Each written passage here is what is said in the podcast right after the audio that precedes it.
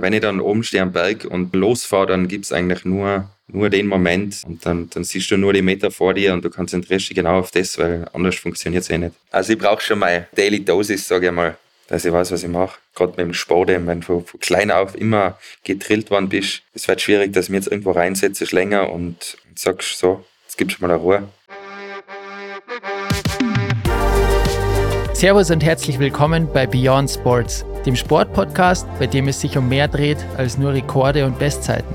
Mein Name ist Andy Wittmann, ich bin der Host und gemeinsam mit dem Helm- und Brillenhersteller Alpina, der das Projekt auch sponsert, habe ich mich auf die Suche nach spannenden Geschichten und Abenteuer gemacht. Und so viel kann ich euch schon mal verraten, wir sind fündig geworden. Und zwar bei den Athletinnen und Athleten des A-Teams. Wenn es im Zillertal Powder-Alarm gibt, gibt es immer den gleichen Grund, warum man keine unverspurten Hänge findet. Und zwar meinen heutigen Gast, den Roman Rohrmoser. Wir kennen uns schon länger und mit ihm ist immer eine wahnsinnige Gaudi. Aber der Freerider hat auch schon die Schattenseiten seines Sports kennenlernen müssen. Wir sprechen über die Risiken, die es beim Skifahren in den Bergen gibt und wie er jungen Sportlerinnen und Sportlern helfen möchte, nicht die gleichen Fehler wie er zu machen. Roman, grüß dich, servus. Servus, Andi, grüß dich wohl. Schön, dass wir beide einen Podcast aufnehmen dürfen, oder? ja, schauen wir mal, was da rauskommt. Jetzt müssen wir uns ein bisschen zügeln, dass wir nicht zu sehr in den Dialekt verfallen, dass unser Publikum, das wahrscheinlich hoffentlich auch woanders herkommt als aus dem Zillertal und aus dem Leitzachtal, uns noch versteht. Ich reiß mit zusammen. Mhm. Sehr schön. Erzähl doch mal, wo du herkommst, wo du aufgewachsen bist, wie alt du bist, ja, und wie, was bei dir so los ist. Also erzähl mal was über deine Herkunft, deine Vergangenheit. Ähm, na, wie gesagt, ich komme aus dem Zillertal, bin mittlerweile 38 Jahre, Freeride-Profi nach wie vor, gehe gern zum Biken, habe zwei Kinder, eine Frau, bin gerade am Weg äh, Richtung Bergführer zu machen, einige Filmprojekte am Start, Sponsoren-Shootings. Genau, ja, das wäre es einmal zu mir. Das heißt, du bist im Zillertal geboren, aufgewachsen. Und du, hängen geblieben. ja, du, du lebst ja dein Leben als Zillertaler sehr offensichtlich. Das ist auch gut so. Und bist schon immer dem Skisport verfallen. Also das ist schon so dein Hauptding, oder? Skifahren ist schon immer das, was du machst seit früh an. Ja, ich bin mit zwei Jahren auf die Ski gestellt worden und äh, so bin ich runtergeschickt worden über den Hügel und unten beim Kindergarten bin ich im Zaun eingeschlagen und dann bin ich reinmarschiert. Ja, so, ist das, so läuft das halt im Zillertal, gell? da ist das alles ein bisschen anders. Nein, wie gesagt, ich bin von klein auf, auf die Ski gestanden, bin dann äh, Ski Alpin gefahren, also Rennen gefahren. Lang war dann im Nachwuchskader, bis ich dann 15 war. Einige äh, Siege und internationale Rennen gewonnen, unter anderem mit dem Neureiter, mit dem Schweinsteiger gefahren. Ähm, hab dir mal gezeigt, wo der Zillertaler im Most halt, oder wie sagt man, der Bartel im Most halt, ähm, gibt es gibt's ziemlich ein cooles Foto, wo ich mit dem äh, Felix Neureiter und mit dem Schweinsteiger am äh, Trepprenn stehe. Wirklich? Ja, ich war leider nur Dritter, aber ich war der Jahrgangssingere. genau. Und dann so mit 16, 17 habe ich dann endgültig die Schnauze voll gehabt vom Rennsport und vom Rennanzug äh, mich da reinzwängen und mir einen Arsch abfrieren und irgendwo runterfahren, wo ich dann eigentlich gar nicht so Bock drauf gehabt habe. Und dann äh, hat sich das ergeben mit dem ganzen Freeride und, und äh, die breiten Ski und war dann eigentlich von Anfang an da dabei, gleich mal zu K2 gekommen und ja, von da ist die Reise losgegangen. Ja, Wahnsinn. Und dann ging es los in den, ja, in den Profisport, oder? Wie war dann dieser Schritt? Wie hast du es geschafft, dass du von, von ein bisschen Freeriden hin damit dein Geld verdienen konntest? Also so ganz schnell ist natürlich nicht gegangen. Ich habe dann damals noch meine Ausbildung gemacht zum Maschinenbautechniker und habe dann irgendwann einmal die Meisterprüfung gemacht und Lehrlingsausbilder. Und ich glaube, wie ich dann 24 war, habe ich dann aufgehört arbeiten, also beziehungsweise habe ich da die, die, die Stelle gekündigt quasi und habe mich dann voll auf Skifahren fokussiert dann die Abendmatura nachgemacht und einmal so circa sechs Wochen studieren angefangen, bis ich dann in Kanada auf einem Helitrip war und da bin ich dann ein bisschen hängen geblieben da drüben und dann war es mit Studieren dann auch vorbei. Genau, na, das Maschinenbau, das war mir dann ein bisschen zu trocken und bin dann eben in Kanada äh, für ein Filmprojekt drüben geblieben und dann hat sich das eigentlich sofort so alles ergeben. Ähm, mit Sponsoren, habe dann mit Ami Film Crews äh, gefilmt, habe mir da oder habe da relativ einen, einen, guten Namen gekriegt dann über das, äh, über den Warren Miller Shoot. Ähm, K2 ist drüben in Amerika, habe dann andere Sponsoren ähm, dazu gekriegt und ja, und dann die Reise seinen Lauf genommen. Ja, Wahnsinn. Und du hast ja auch viele Projekte gemacht, Filmprojekte. Was war so dein, dein Highlight-Videoprojekt, wo du sagst, das ist das, wo du am meisten stolz bist? Mm, da waren schon echt einige. Also es geht jetzt über 20 Jahre über. Ich glaube, das waren jetzt so 25, 30 Filmprojekte. Also ich war damals im Iran. Wir waren äh, mit dem Booster vom Fabi Lensch, den was wir umgebaut haben, sind wir in den Iran runtergefahren. Äh, so ein Feuerwehrauto haben wir umgebaut und haben eine komplette Europatour gemacht. Wir waren dann ein Jahr drauf in, äh, auf Kreta zum Skifahren. Ich war da mit der Army-Filmschule in Japan, ich war in Alaska. Also da waren schon sehr, sehr geile Trips. Äh, Gerade die, die Shootings in Südamerika äh, für K2 einige Jahre lang waren Wahnsinn. Aber was, glaube ich, schon sehr geprägt hat, waren jetzt gerade die letzten Jahre die Projekte, was wir gemacht haben. Einmal das Timeout äh, mit dem Mone, meinem Filmer-Kollegen. Das war in der Corona-Zeit, das ist war ganz, ganz äh, schräg, weil ja eben Corona eigentlich alles gesperrt, man hat nichts machen dürfen. Ja, also das war schon gerade die Gegenüberstellung des Bike-Ski. Also ich habe ja versucht oder haben zum Teil die gleichen Sachen mit Ski, was wir im Sommer mit Bike von sein gefilmt, gleiche Kameraeinstellungen. Ähm, hat jetzt nicht immer funktioniert, weil wir draufgekommen sind, dass da, wo ich mit die Ski runterfahre, ich mit dem Radl nicht ganz so leicht runterkam. Es waren dann eher so, so flech, flächere Ridges raus äh, mit coolen Kameraeinstellungen. Ja. Ähm, das war schon echt ziemlich cool und ein Filmprojekt, ähm, das heißt Walking the Good Path. Wir waren da in äh, Kamloops letztes Jahr für Bike-Shooting von Schöffel, haben da einen indigenen äh, quasi Local kennengelernt und der hat uns da eingeladen für eine Sweat Lodge Zeremonie also nachdem dass wir zusammen biken waren und uns recht gut verstanden haben. Und äh, ja, das sind ganz, ganz arge Sachen, äh, so zwischenmenschliche Sachen, von denen was ich eigentlich auch nichts äh, im Hut habe, entstanden oder, oder frei waren. Also wir waren in der Zeremonie drinnen. Ich weiß nicht, ob das kennst, Sweat Lodge, das ist wie so eine, so eine halbe Kugel am Boden, das ist wie so ein Zelt mit Tierfälle. Wir sind da eingeladen worden, äh, du sitzt die rein in, also es ist eigentlich wie eine Sauna, aber du sitzt am Boden äh, mit dir heute alles zugemacht. In der Mitte ist ein, Loch. Da werden dann heiße Steine reingeschmissen. Und dann gibt es vier Sauna, auf, also vier Aufgüsse quasi. Ähm, dauert so zwischen 20 und 30 Minuten. Ähm, wird brutal heiß, extremer Sauerstoffentzug.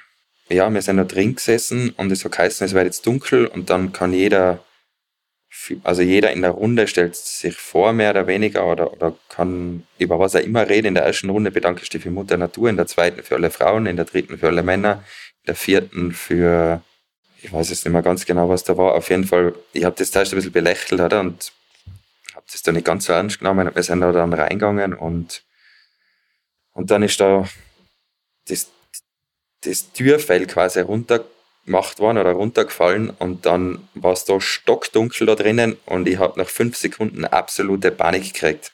Wow. Also es war so richtig, richtig dunkel. Also wie wenn du in den Keller runtergehst, Licht ausschaltest und die Augen zuhebst.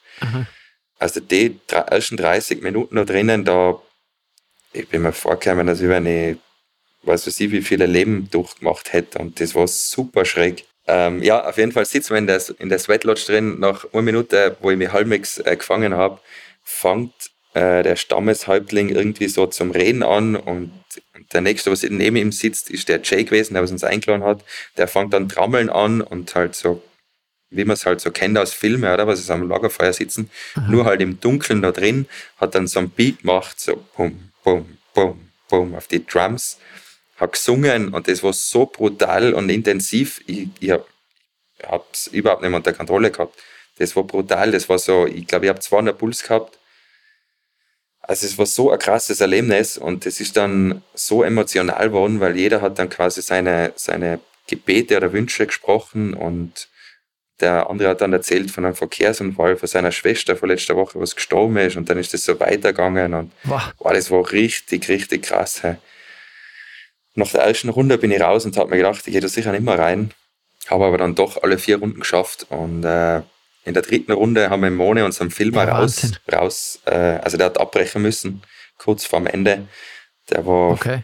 also der war, der ist eigentlich zusammengebrochen, der ist dann, glaube ich, zehn Minuten draußen im hohen Gras gelegen am Boden und hat versucht, sein Leben wieder in seinen Körper reinzubringen. also der war fertig. Boah, sag mal. Also es war richtig brutal. Und genau, über das äh, unter anderem handelt unser, unser neuer Film. Und ging das alles so problemlos oder ist einmal irgendwas mhm. schiefgegangen? Ähm, na, also problemlos geht eigentlich selten was.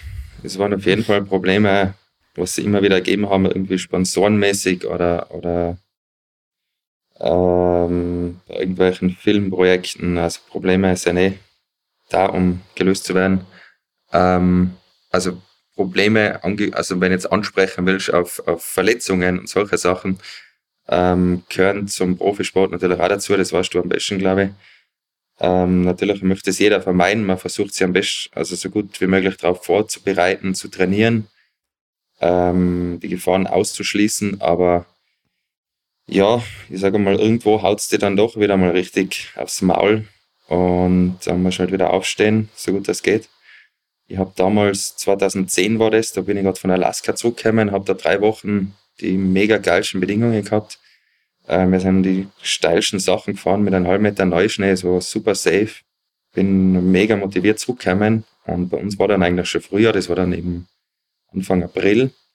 Und dann ist ein Urprojekt ausgestanden, da hat es geheißen, wir gehen am Großglockner auf und seilen uns in die Palavicini-Rinne ab. Das ist ziemlich eine bekannte Steilrinne am höchsten Berg Österreichs.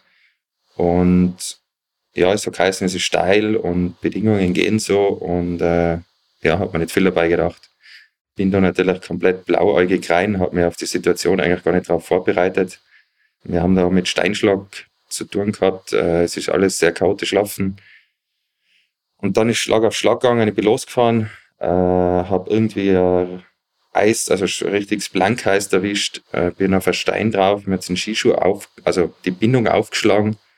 Oder ist der Skischuh gebrochen in die G-Funktion, das weiß ich gar nicht mehr genau. Auf jeden Fall hat es mir dann komplett von den Ski zuerst einmal runtergeholt, in die Gegenwand rein von der Rinne, in die Felsen rein katapultiert, dann wieder zurück raus. Und dann habe ich gewusst, wenn ich jetzt nicht irgendwo stehen bleibe, weil das war so eine 50 Grad äh, steile Rinne und das war absolut kein Neu also kein Pulverschnee drinnen, sondern wirklich Eis, blanke Eis zum Teil, äh, Fels durchsetzt und da hat es mir dann, was waren das, ich glaube zwischen 400 und 500 Höhenmeter runtergewichst, also wirklich runter äh, gedommerhackt, teilweise drei, dreifache Überschläge bis zum nächsten Mal aufkommen. Und am Ende unten war dann so ein 50 Meter Abbruch und den habe ich komplett frei überflogen, laut Alpinpolizei. Okay. Und bin 50 Meter später oder tiefer unten hinterm Rand, hinter der Randspalten eingeschlagen und da dann irgendwo liegen geblieben. Also das war schon ein sehr einschneidiges äh, oder, oder extremes Erlebnis und ja, das hat mich schon ein bisschen geprägt, das Ganze. Also bis dahin ist eigentlich alles relativ gut gegangen. Äh, also kleinere Lawinenabgänge hat man gar nicht so oft Gedanken gemacht, äh, was alles passieren kann, aber das war schon richtig, richtig äh, hardcore. Gerade wo dann die Alpinpolizei dann am nächsten Tag reingekommen ist ins, ins Krankenhaus in Lienz und mir da das alles geschildert hat und die Foto gezeigt hat, da habe ich dann eigentlich realisiert, was alles passiert ist. Oder was eigentlich passieren hätte. Also eigentlich habe ich war die Chance relativ groß, dass ich da, äh, ja, dass da Ende Gelände ist. Ja, ist ja Wahnsinn. Ich meine, was ist dann genau passiert? Weil, wie du sagst, das ist ja ein Absturz, wo du schnell auch mal nimmer lebend rauskommst. Ja, also das war oben, haben wir eigentlich besprochen, soll man uns überhaupt reinseilen. Die Bedingungen schauen echt schlecht aus. Das war schon alles äh, sehr blöd entschieden. Wir haben uns dann doch reingeseilt und wir haben ja gewusst, wenn da ein Sturz, also das ist ein No-Fall, klassischer No-Fall-Zone, wenn da jemand stürzt, dann wird es vorbei sein. Ja. Und verletzungsmäßig, wie bist du da davon gekommen? Weil es ist ja jetzt, wenn man dich sieht, oder hast immer noch Probleme, oder was war da genau? Was willst du jetzt drauf anspielen, wenn man mich sieht? ja, du schaust ja wieder super aus, wollte ich jetzt sagen. Ich wollte dich jetzt nicht loben, aber. also ja, den ein oder anderen Stiftsand habe ich schon mittlerweile. Das muss man schon dazu sagen. Ähm, also die dritten, also die vierten quasi. Also na die dritten. Na, ähm, Spaß beiseite. Also das, wie gesagt, die Alpinpolizei hat mir dann eine, eine Statistik gezeigt. Ich glaube, 23 sind vor mir am Glockner in der Pallavicini abgestürzt und ich glaube 21 haben das nicht überlebt. Ähm, ich war einer der wenigen, der was überlebt hat und ja, einfach ein brutales Glück gehabt. Ähm, ich habe irgendwie das Kreuzbandel nur ein bisschen eingerissen gehabt, alle möglichen Prellungen, ähm, Finger ausgerenkt, das habe ich mir unten dann gleich wieder selber eingerenkt, ich war kurz bewusstlos, Gehirnerschütterung. Achso, ja, das ganze Jochbein, Augenhöhle, Oberkiefer, das war schon ziemlich zertrümmert. Also mir hat es ja gleich beim ersten oder zweiten Überschlag oder Einschlag, hat es mir den Helm komplett zerfetzt. Ja, also das kann man sich eigentlich nicht vorstellen. Ich bin dann da zu Stillstand gekommen, nach was weiß ich, wie viele Überschlägen äh, nach der Handspalte und und, äh, und dann habe ich einmal raufgeschaut. Also da bin ich dann wieder zu mir gekommen. Während des, während des Abfluges war ich eh nicht, also war ich ausgenockt. Dann habe ich einmal gesehen, was, also ich habe nicht gewusst, wo ich bin. Es ist dann das Seil dahergekommen, dann sind Stücke von der Bindung dahergeflogen. Dann ist äh, die Pickel sind dahergeflogen. Mir hat es den kompletten Rucksack runtergerissen. Dann der Rucksack hat es aufgerissen. Mir hat es die Jacke zerfetzt. Äh, die Hose, ich, ich, war mehr oder weniger, als wenn ich eine kurze Hose angehabt hätte. Mir hat es die Sohle vom Skischuh runtergerissen, mir hat es die Schnallen runtergerissen. Also es war brutal, da hat es ausgeschaut, als, wenn sie mich, als wenn sie mich gesprengt hätten. Ja, also das war schon äh, ziemlich ein harter Abflug und brutales Glück gehabt. Und das hat ja, mich schon. Glück, Glück ohne Ende. Ich meine, das ja, ist ja Glück, unvorstellbar, das, das ist ja Wahnsinn eigentlich. Ja. Ja, also das hat mich schon geprägt. Ich habe dann echt jahrelang oder nach wie vor immer wieder, mittlerweile geht es schon besser, aber Probleme gehabt, gerade auf so ausgesetzte Grate. Also spricht jetzt vielleicht nicht dafür, dass ich im Berg vorangehe, aber oder wenn ich irgendwo drüber traversiere und ich weiß, da ist eine Felswand mit 100 Meter oder mehr, das, das macht mich schon ein bisschen, das äh, bringt mich schon ein bisschen ins Schwitzen. Boah, am Ende, wie du es vorhin gesagt hast, diese Gefahr ist ja immer mit dabei. Sowas prägt einen ja auch brutal. Und ich glaube, wenn sowas Auf nicht passiert, Fall, dann, ja. dann passiert vielleicht was anderes. Und im Endeffekt, wenn du sagst, die Wahrscheinlichkeit, dass du das überlebst, die war ja brutal klein. Also das, wenn, was du beschreibst, ist ja irrsinnig. Also da waren sicher einige Schutzengel dabei, die da ja. verdammt ja, und auf jeden Fall, dass sie, dass sie nicht mehr verletzt war. Das war ja eigentlich auch. Also ja. ich bin ja drei Tage später aus dem Krankenhaus raus. Wie lange hat es dann dauert? Oder ich meine, danach bist du erst einmal, wirst du erstmal nicht mehr so schnell auf die Ski gehen und wieder sowas machen. Ja, das war dann, wann war das? Eben Anfang April, ich glaube 10. April. Und ich glaube genau einen Monat später war ich dann in Bali, hat mir ein Kollege eingeladen, dass ich ein bisschen den Schädel freikriege, bin ich da mit der Freundin runtergeflogen und war da beim Surfen. Und da war ich dann nochmal bei einem, ja, was war das, wie ein Osteopath quasi, oder halt so ein bisschen ein Wunderheiler oder wie auch immer. Ja. Der, der hat da schon einige Sachen bei mir noch gelöst, wo ich mir gedacht habe, äh, der Schwede. Also jetzt nicht nur äh, physikalisch oder Knochen im Gesicht, sondern äh, richtige Traumen und also ich bin dann, bin dann da gehockt, äh, in Tränen ausgebrochen. Das war wirklich brutal. Also ganz, ganz schräg. Ich habe dann nochmal so ein ähnliches Erlebnis gehabt bei, bei uns da bei einem Osteopathen. Der hat gesagt, äh, weil ich immer so Rückenverspannungen gehabt habe, er hat gesagt, bei mir geht das viel von der Lunge aus. Ich muss mal einen extremen Aufroll gehabt haben und dann äh, haben wir halt auch die, die Glocknergeschichte äh, abgeredet. Und er hat gesagt, er kann das lösen probieren und das hat er dann relativ gut gelöst, weil bei mir geht der Lungenflügel einseitig auf, weil das da hinten alles verprellt, vernarbt und, und einfach nicht mehr ganz so geschmeidig gelaufen ist, wie es sein sollte.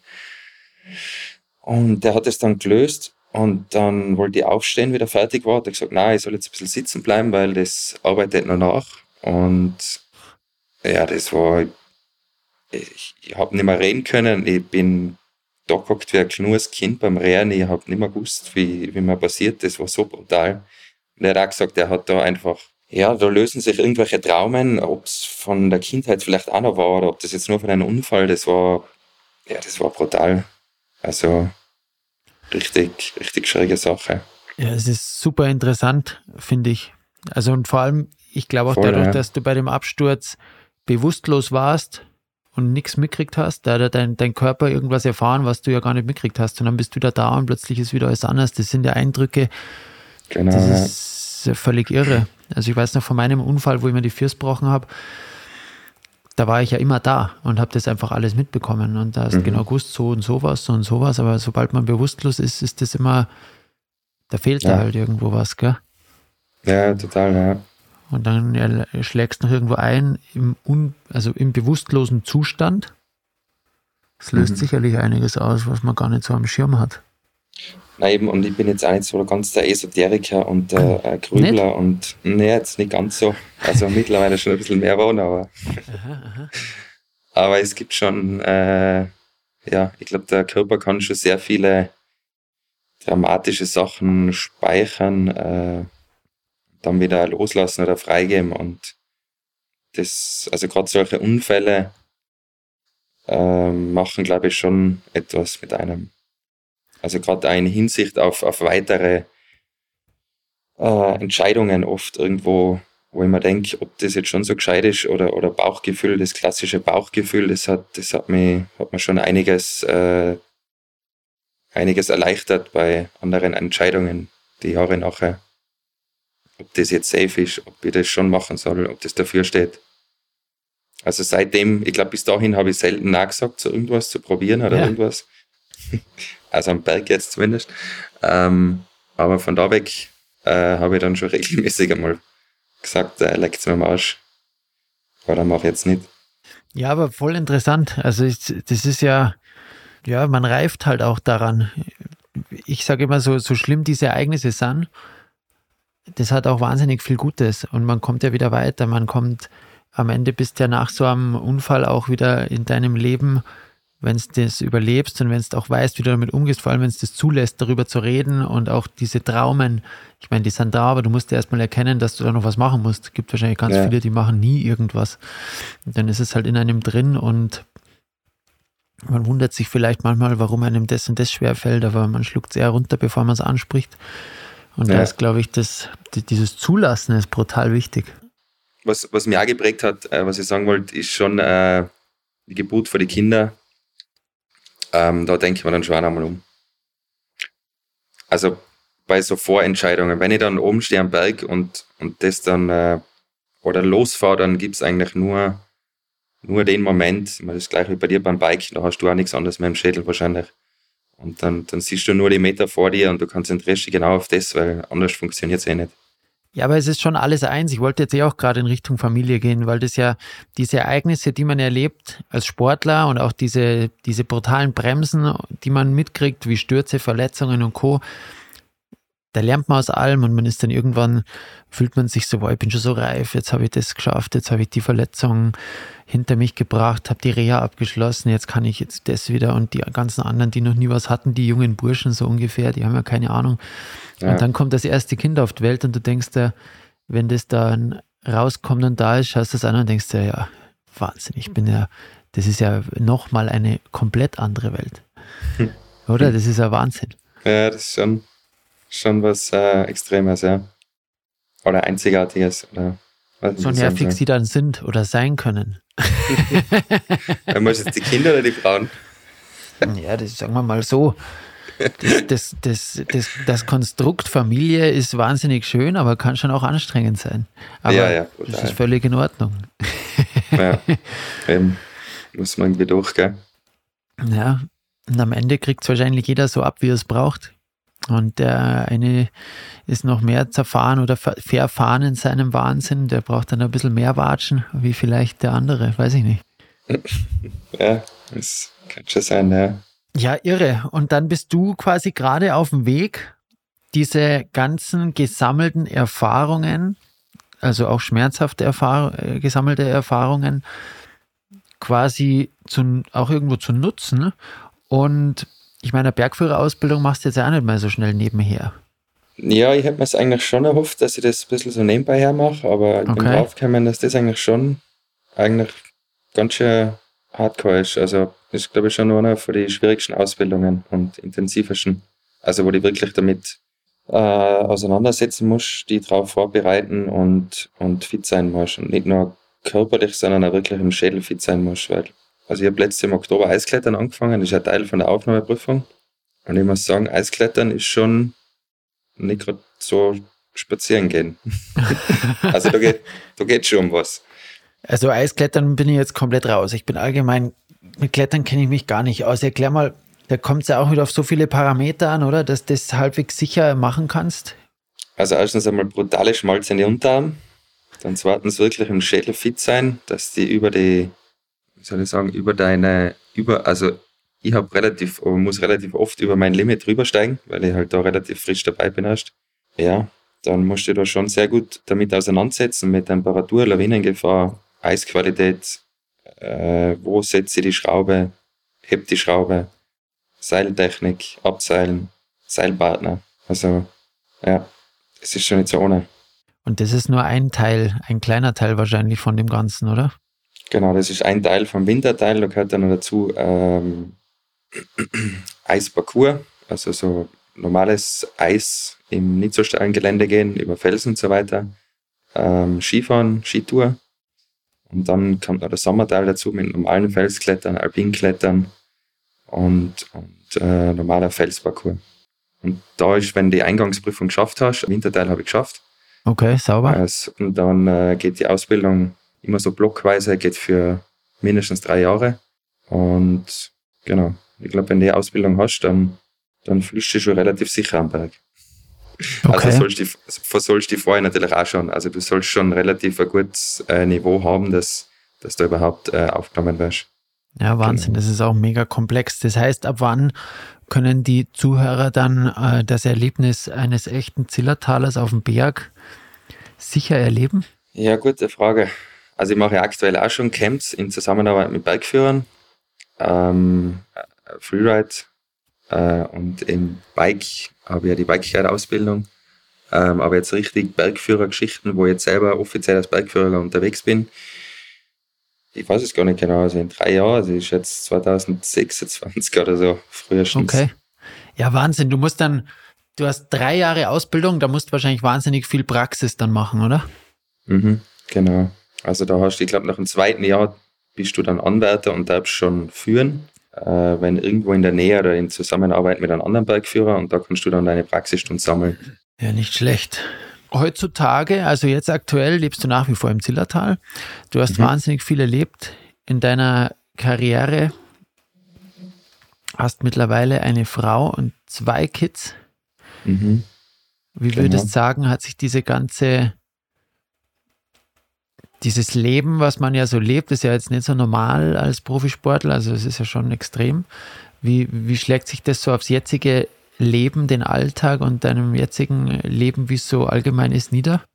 Ja, das ist schon eine spannende Geschichte immer wieder, wenn man dann wieder ein paar Tage ein Stück weg ist und dann wieder heimkommt, dann wird man nicht immer gleich so akzeptiert. Vor allem darf man dann äh, nicht zu viel sagen, weil dann sind oft die Grenzen oder sind gleich überspannt. Bei den also Kindern oder bei der Frau? Ja, bei allen. also ich freue mich aufs Heimkommen und Ausrasten. Die anderen freuen sich, dass ich da bin, um Gas zu geben. Die Frau freut sich, dass ich da bin, um zu übernehmen. Ja, es ist schon nicht einfach. Also ich glaube, ein Job so von acht bis fünf und Wochenende frei und geregelt und alles geht seinen sein, äh, ja, geregelten Ablauf nach, wäre sicher einfacher. Also das, was oder wie es bei mir gerade abläuft, ja. Und ist der, die, die, die Kids, die sind. Die, die Kids, Kids, sind bei dir jetzt, glaube ich, gerade an der Tür, oder? Die klopfen jetzt einmal an der Tür an. Das seid zum Radl von Papa. Sobald es um die Kids geht, stehen sie schon an der Tür. Wahnsinn. Genau. Ähm, das heißt, wie alt sind sie jetzt bei dir? Ähm, der kleine drei und die, und die Tochter acht. Ja, schön. Wie geht es dir mit dem Thema? Ich meine, wir sind jetzt ja Menschen, wir haben schon in unserer sportlichen Karriere sehr viele Highlights erleben dürfen. Wenn man jetzt weg ist, dann ist es ja meistens nicht langweilig oder man fährt jetzt nicht irgendwo hin und muss dann da irgendwas Pflichtbewusstes, also natürlich sind wir pflichtbewusst, aber man muss jetzt da nicht irgendwas erledigen, was brutal seriöses und ernstes, sondern man fährt ja meistens wohin zum Fotoshooting, zum Contest, zum Event und es ist ja schon immer eine ja, ganz, ganz lustige Geschichte. Spaßig. Genau. Ähm, und wie geht es dir so mit diesem Level? Man, man hat ja schon über die Jahre, finde ich, ein Level aufgebaut, um selber diese Begeisterung für etwas zu spüren. Also diese Messlatte ist, finde ich, recht hoch gesetzt durch diese ganzen, äh, diesen Irrsinn. Man rennt ja vom einen Highlight ins nächste. Mhm. Ähm, wie geht es dir damit so im, im Alltag? Ist es dann oft auch so, dass du sagst, boah, wenn ich jetzt mal eine Woche oder zwei daheim bin, jetzt brauche ich mal wieder irgendein Highlight für mich, was ja dann oft für andere völlig irre ist, wenn sie sagen, boah, was tust denn du da? Und du denkst, ja, boah. Mhm. Weißt du, was ich meine? Ja, ich habe mir gerade, also ich habe gerade jetzt auch wieder recht viel äh, um den Hals, also gerade so eventsmäßig und, und dann Camps und da Shootings. Weil andererseits ist schon ganz cool, ich meine, man lebt ja davon, oder? Aber im Endeffekt haben wir, oder, oder habe ich mein Hobby zum Beruf gemacht. Mir taugt das nach wie vor. Gewisse Sachen gehen mir natürlich auf den Arsch. Das wird aber überall so sein. Äh, da muss man dann halt durch und, und einfach das, das Beste rausholen.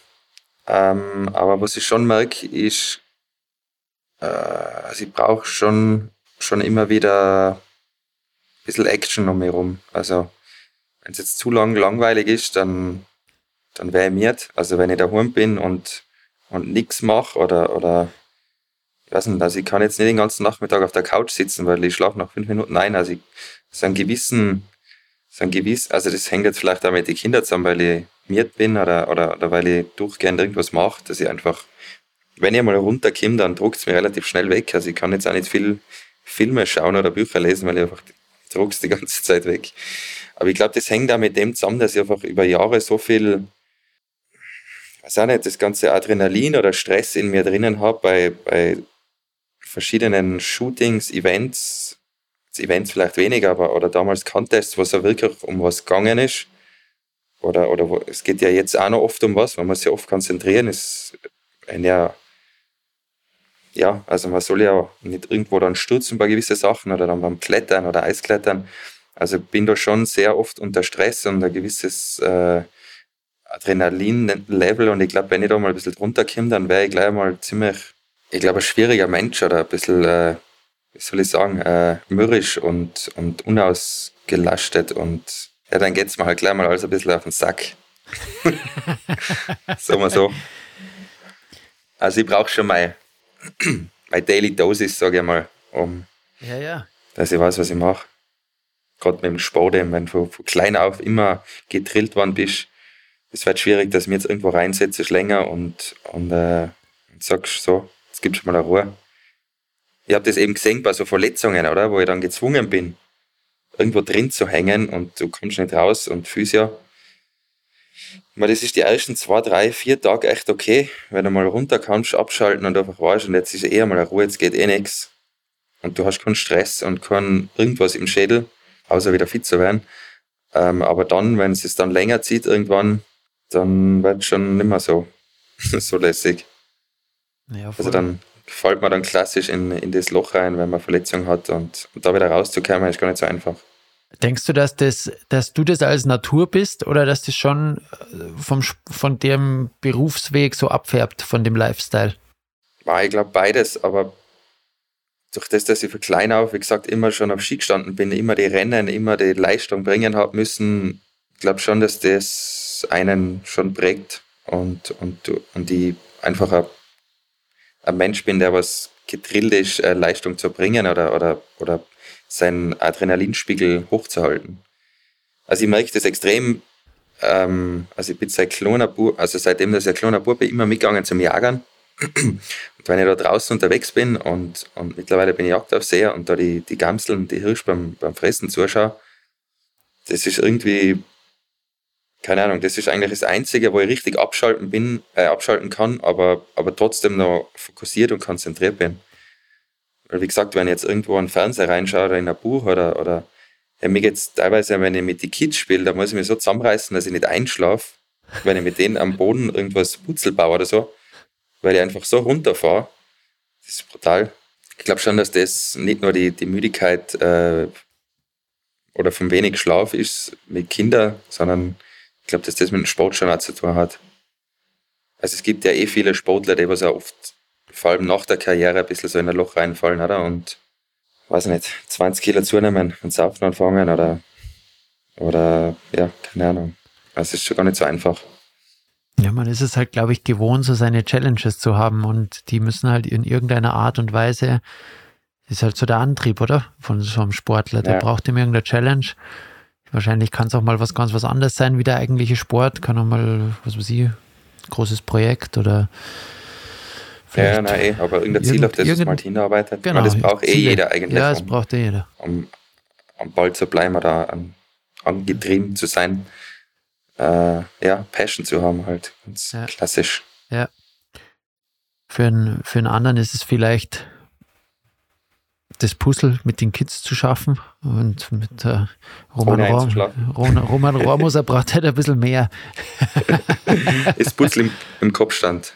Ja, genau. Man muss, man muss da kreativ sein. ja. Ja, Roman, wenn man dich trifft, dann ist es ja immer sehr witzig und ich weiß ja noch, als wir leider schon lange nicht mehr, aber was miteinander gemacht haben, war es immer wahnsinnig witzig. 99 Prozent der Zeit wird nur blöd dahergeredet.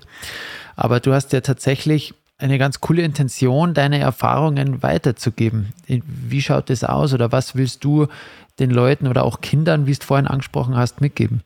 Ähm, also erstens ja, ich rede schon ganz gerne immer ein bisschen blöd daher und mache Sachen witzig. Es ist ja schön im Leben, wenn man ein bisschen Spaß haben kann.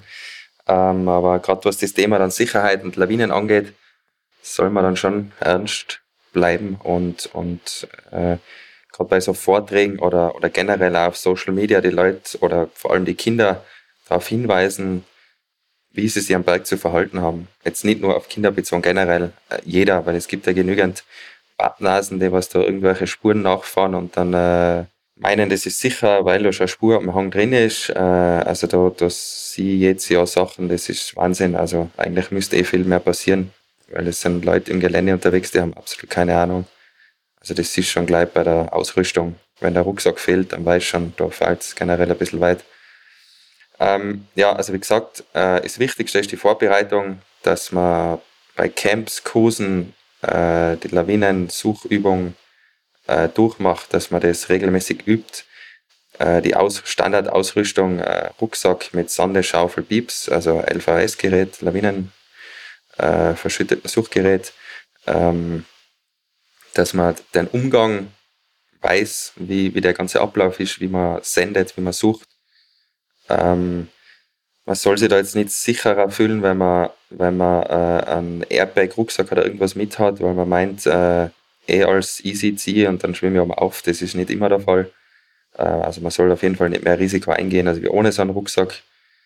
Ähm, man soll nicht irgendwelchen Spuren nachfahren, wenn man keine Ahnung hat soll sich mal wirklich da im Kleinen anfangen, auch vorbereiten, äh, ähm, Lawinenlagerbericht lesen, also das ist sowieso das Wichtigste.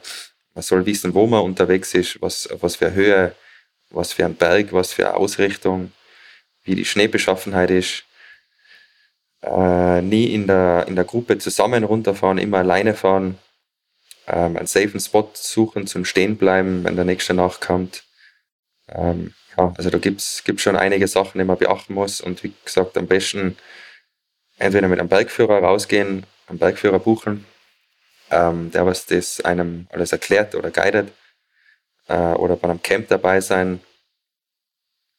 Genau, also ist schon sehr wichtig, da mit ein bisschen Hirn in das Ganze reinzugehen und nicht einfach rauf, Skigebiet, Sessel um rausqueren und reinfahren, weil es also es heißt jetzt nicht, dass da können auch 20, 30 Spuren im Hang drin sein, dass der Hang nicht eine Stunde später doch vielleicht komplett abreißt und ein riesen Schneebrett runtergeht. Das habe ich auch schon erlebt. Wo ich selber geglaubt hätte, da kann nichts passieren. Da sind schon so viele Spuren drinnen. Aber durch die tageszeitliche Erwärmung und die Einstrahlung hat sich da ein riesen Schneebrett gelöst und, und glücklicherweise habe ich dann, also ich bin zufällig dazugekommen, habe den gefunden, habe den ausgegraben und der war schon sichtlich verwirrt und äh, froh, dass ich ihn rausgeholt habe. Und hat, ich habe dann nachher mit ihm noch Kontakt gehabt und er hat gesagt, also er hätte nie mit dem gerechnet. Ähm, er hat zufällig einen Pieps in der Früh, also ein LVS von einem Kollegen in der Früh ausgeliehen gehabt, der war ohne Rucksack unterwegs, also der hat riesen Glück gehabt. Ähm, das war direkt unter dem Sessellift. Also ja, sobald man rausgeht, soll man wissen, was man macht, was für Ausrüstung das man dabei hat und sich wirklich darauf vorbereiten. Also nicht von den Instagram, Social Media Videos, die man so sieht, wo sie miteinander fahren und immer alles easy cheesy ausschaut, verleiten lassen. Die Jungs und Mädels, die das da machen, sind Profis und dementsprechend auch wissen die, was sie machen, sage ich mal ich sage mal die meiste Zeit schon, ja, ich muss mir da selber bei der Nase nehmen mit äh, teilweise so nebenan und herfahren und filmen. Ja. Das kann man wirklich nur machen, wenn es die Bedingungen zulassen, sonst ist das ein absolutes No-Go. Ähm, man fährt immer einzeln in einen Hang rein, sucht sich eine sichere Position und dann kommt der nächste nach. Also von dem soll man sich nicht verleiten lassen. Ähm, deswegen versuche ich da auf Instagram oder, oder wo immer, immer wieder mal darauf hinzuweisen, wie die Bedingungen sind, ob es gerade gefährlich ist, was passieren kann, wie man an das Ganze herangeht. Äh, ja, das ist schon sehr wichtig. Und das machst du auch an Schulen, oder? Genau, also es ist gerade vor drei Jahren und vor zwei Jahren ist äh, einmal ein 13-Jähriger, einmal ein 14-Jähriger äh, ja, Jugendlicher äh, bei uns im Zillertal bei einer Lawine ums Leben gekommen und das war wirklich sehr tragisch. Also mit einem war ich ein paar Tage vorher noch in Kontakt, habe mir öfter geschrieben über Instagram, hat die Sachen gesehen von mir, habe gefragt, wo das ist. Ich habe gesagt, ich mag ihm das nicht sagen, weil das halt relativ gefährlich ist und weil ich das nicht einschätzen kann, wie er fährt und wann er da fährt. Also ich kann da nicht pauschal sagen, fahr da hin, ist gut. Und er hat dann rausgefunden, ungefähr, wo, das, wo ich da unterwegs bin, habe aber dann nicht gesagt, dass das dort ist und habe nur gesagt, äh, die nächsten Tage würde ich da nicht fahren, weil es gefährlich ist. Ich glaube, zwei oder drei Tage später sind sie da dann reingefahren, zweimal die gleiche Spur runter, bei der dritten Spur, also beim dritten Mal reinfahren, hat sie ein Brettel, also so ein kleines Brettel gelöst, hat ihn mitgerissen runter in ein Bachbett, der war drei Meter verschüttet und ja, hat es leider nicht überlebt. Und ja, das hat mich schon sehr zu, zu denken gemacht und äh, habe mir da schon äh, hinterfragt, ob das Ganze Sinn macht, was wir da machen und ob das schon alles sein muss, weil das steht einfach nicht dafür. Und das war dann auch der, der Auslöser, wo ich dann in der Schule dann, wo der, wo der zur Schule gegangen ist, mit dem Direktor ins Gespräch gekommen bin und habe dem das dann angeboten, dass wir das vielleicht in den normalen Sportunterricht aufnehmen. Äh, eine Lawinensuchübung, was ja wirklich Sinn macht, weil beim Fußballspielen wird jetzt nicht so viel passieren, als wie wenn die Kinder zum Skifahren irgendwo rausfahren. Und das bei uns da ja recht, äh, recht naheliegend ist, dass sie da mal irgendwo rausfahren, früher oder später. Ähm, genau, also jetzt auf nächstes Jahr hin sollte es eigentlich in den, in den normalen Sportunterricht aufgenommen werden, habe ich hat es geheißen. Ob es jetzt so ist, ich weiß es nicht. Also ich bin auch vor Ort äh, für, für Vorträge, weil es, glaube ich, besser rüberkommt, wenn ich das mache, als wie jetzt jemand von Lawinenwarndienst. Ich meine, der kennt sich zwar besser aus, aber das ist halt immer schwierig, äh, wenn jemand draußen steht, so wie bei uns früher in der Schule der Lehrer, habe ich auch nicht so oft zugelassen. Also wenn dann wirklich jemand da kommt von dem Fach oder der, was sie da oder dem, was ich auf Social Media folge und, und, und den, weiß ich nicht, mehr Verbindung oder respektiere, was ich sagen Ende. soll. Ja. Ein Vorbild schlussendlich, ja. ähm, und die sind da schon sehr interessiert immer und, und äh, ja, finden das auch richtig cool. Ja, mega cool. Also finde ich Wahnsinn, total wichtig. Vor allem, dass, dass du es dann auch schaffst, dass du jetzt reingehst und sagst, ich meine, so ein Schulunterricht ist ja prinzipiell eine sehr festgefahrene Sache. und wenn man Eben, da sowas mit reinbringt, das finde ich richtig lässig. Sehr cool. Und das wäre halt auch mein Wunsch, dass das halt äh, in weiteren Schulen, wo das halt Sinn macht, gerade bei Alpen oder Tiroler Raum oder wo, wo man halt, also war halt mit der Schuldirektion Tirol in Kontakt, dass das da vielleicht schon Sinn machen würde, das zu überdenken, solche Vorträge jetzt nicht nur von mir, sondern halt von anderen äh, vor Ort, weil es sind immer mehr Kids, die was einfach rausfahren, die was das sehen, eben, wo wir schon gesagt haben, die Social Media, alles cool, alles easy, geht dahin und dann geht es relativ schnell in die Hosen. Ja. Und ja, das wird immer mehr. Ja, gerade in den Bergregionen natürlich. Ich meine, das bringt jetzt nichts, wenn du das irgendwo im Flachland machst, wohl vielleicht sogar genau. auch, aber halt weniger. Die fahren halt mal einmal in Skiurlaub und sind jetzt nicht die, die ja. schnell dann gleich irgendwo neben der Piste unterwegs sind. Genau. Ja, sehr interessant, sehr interessant. Ähm, ich habe noch eine Frage an dich, die ich jedem stelle, der bei diesem Alpina Podcast mitmacht. Wenn du jetzt zurückschaust in dein Leben und eine Sache, also jeder Mensch macht ja so Fehler oder bereut irgendwas, was er vielleicht anders machen würde, und du, du müsstest jetzt eine Sache davon nehmen und sagen, das würde ich tatsächlich anders machen, weil das war total bescheuert. Was wäre das? Ja, ist echt schwierig zu sagen. Also gerade eben so Sachen, wo ich vorher schon gesagt habe, dass ich mehr auf mein Bauchgefühl höre, das hätte mir früher sicher einige Verletzungen und, und blöde Sachen erspart, äh, wenn, ich, wenn ich da mehr drauf gehört habe. Aber andererseits hätte ich die Erfahrungen dann wahrscheinlich auch nicht gemacht. Ähm, von dem her ist es echt schwierig, da jetzt was rauszusuchen. In dem Sinn. Vielleicht, dass ich früher aus dem Zillertal rauskommen hätte sollen, einmal in die weite Welt. um ein bisschen äh, weltoffener zu werden. ja, du bist ja gerade dabei, oder? In der Selbstfindungsphase. Ja. Jetzt angekommen. genau, jetzt mit dir im Podcast, danke. Na, aber das ist, ist doch ein gutes Erkenntnis. Das kann definitiv, das schadet wahrscheinlich keinem. Wobei wir, glaube ich, als Sportler da sowieso einigen was voraus haben, weil man halt einfach in jungen Jahren ja doch schon sehr viel reist. Aber gut, bei dir hat sich vielleicht ja. vieles am Anfang in den eigenen Bergen abgespielt. Du hast das ja vor ja. der Haustüre, das Paradies. Genau, aber ich muss schon sagen, also durch die ganze Reiserei und die anderen Kulturen und andere Menschen und Kontinente und ja, was auch immer, das hat mich schon sehr geprägt. Äh, Gerade die Reisen irgendwo an Osten rüber, das ganze Osttürkei, Armenien, Georgien, Iran, Irak. Äh, also das sind schon richtig arge Länder und bin da mit einem Vorurteil hingekommen, habe eigentlich immer Angst gehabt, aber bin da, bin da ganz, also man sieht ja aus westliches Land sieht man das ja ganz anders oder kriegt das anders gezeigt oder kriegt da Eindrücke von Eltern mitgeben. Dann kommt man da rüber und dann ist es zum Teil eigentlich komplett anders. Beziehungsweise wird man voll äh, mit offenen Armen empfangen und, und bekocht und eingeladen. Also da ist es schon eher so, dass, dass wenn du nicht als Gast irgendwo das annimmst und isst oder deine 15 äh, Dings das äh, selber machen, Wodka saufest, dann, dann bist du schon nicht, äh, dann bist du sehr unfreundlich. bei uns ist das schon eher ein bisschen umgedreht. Also bei uns macht er lieber einer die Haustür zu, bevor das das er aufmacht. Das ist schon nicht so schlecht, dass man so auch äh, andere Kulturen einmal sieht und, und lernt und äh, da wird der Sturschädel ja. etwas bearbeitet. Richtig. Na, das ist doch super. Hey Roman, danke für deine Zeit. Danke für die Einblicke auch in aktuelle Projekte und die ehrlichen Worte zu deiner Vergangenheit. Einiges mitgemacht. Aber gut, in 20 Jahren Ski-Freeride-Karriere wäre es ja Wahnsinn, wenn es ohne einen Kratzer ausgeht. Ja, das stimmt. Ja, cool. Hey, vielen, vielen Dank. Und ich wünsche dir ganz viel Erfolg bei deinem nächsten Videoprojekt, bei allem, was du vorhast. Grüß deine Dankeschön. Familie und ich hoffe, wir sehen uns bald einmal wieder. Ebenfalls, ja. Zeitwärts. Jawohl. Ciao, Pfitti. Habe die Ehre freut mich, dass ihr diese Folge bis zum Ende angehört habt. Das sagt mir, dass sie euch genauso viel Spaß gemacht hat wie mir. Danke dafür.